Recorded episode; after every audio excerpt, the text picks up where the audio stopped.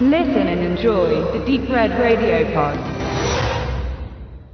Schon im Programmheft des siebten Hardline Filmfestivals war vermerkt, dass sich ein deutscher Verleih das besondere futuristische Erlebnis Anjara gesichert hatte. Und nun erscheint die schwedisch-dänische Produktion im deutschen Heimkino bei Eurovideo. Bereits auf der Leinwand hatte mich das depressive Epos einfach weggeblasen.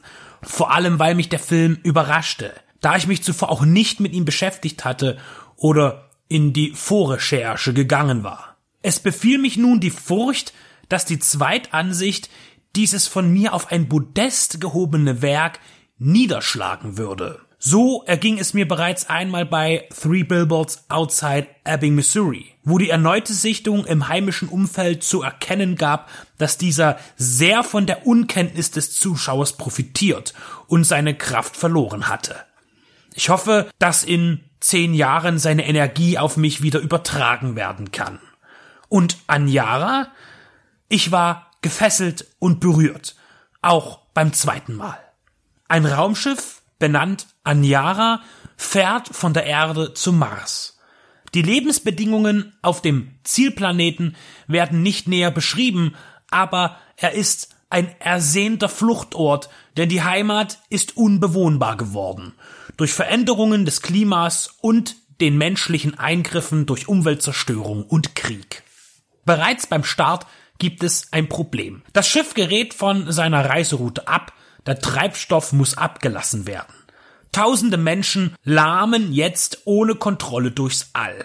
Zuerst beruhigt der Captain, es sei nicht so schlimm. In zwei Jahren wäre man in der Lage, durch die Gravitation von bevorstehenden Planeten die Route zu korrigieren und man sei ja auch auf einem Luxuskreuzfahrtraumschiff mit genug Verpflegung und Entertainment aufgehoben aber bereits nach 30 Spielminuten des Filmes erkennt man, dass die Wahrheit anders liegt und der Anjara ein anderes Schicksal auferlegt ist. Diese Produktion aus dem Jahr 2018 wurde gestaltet nach dem Gedicht Anjara vom schwedischen Literaturnobelpreisträger Harry Martinson, das er 1956 veröffentlichte. Bereits damals schilderte er ganz genau den desaströsen Zustand der Erde und erzählt eine Revue vom Menschen in Raum und Zeit, beleuchtet den Verfall von Gesellschaft, Regeln und Sitten in ausweglosen Situationen. Sein Versepos besteht aus 103 Gesängen, wurde als Oper adaptiert und bereits 1960 für das schwedische Fernsehen umgesetzt, unter der Regie von Arne Arnbom. Meine inhaltliche Zusammenfassung ist sehr grob. Denn zwischen den Menschen auf der Anjara entwickeln sich Zustände, die ein psychologisch herausforderndes Szenario zeichnen. Das man dann entweder einfach nur beobachtet oder auch in sich verinnerlicht, wenn man über das Geschehen als solches nachdenkt und sich hineinversetzt. Sehr offensiv zeigt sich das Drehbuch in Bezug auf die Anteilnahme der Menschheit auf die Schädigung der Erde. Denn das scheint viele gar nicht zu interessieren, solange man noch auf einer Marsreise shoppen gehen kann. Im Angesicht der absoluten Vernichtung der Existenz unseres Ursprungs lehnt man die Verantwortung ab.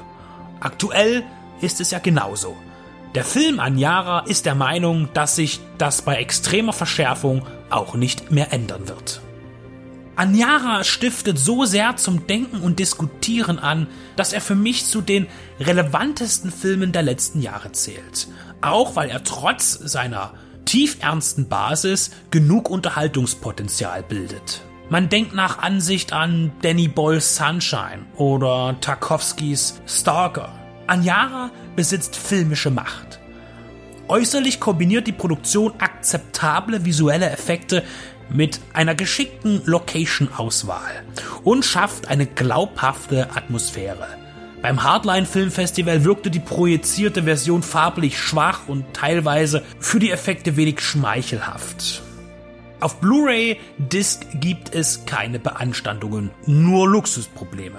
Mein persönlicher Wunsch wäre eine Special Edition gewesen, inklusive der Erstverfilmung, die vermutlich schwer aufzutreiben ist und Bonusmaterial zur Entstehung denn wenn es mich bei vielen anderen Filmen gar nicht interessiert, so hätten mich hier Hintergrundinfos gefreut. Vielleicht ist das etwas für die Zukunft. Aber in der Gegenwart ist zu sagen, Anjara ist eine aus tiefstem, nicht nur cineastischem Herzen kommende Empfehlung. Schon wieder.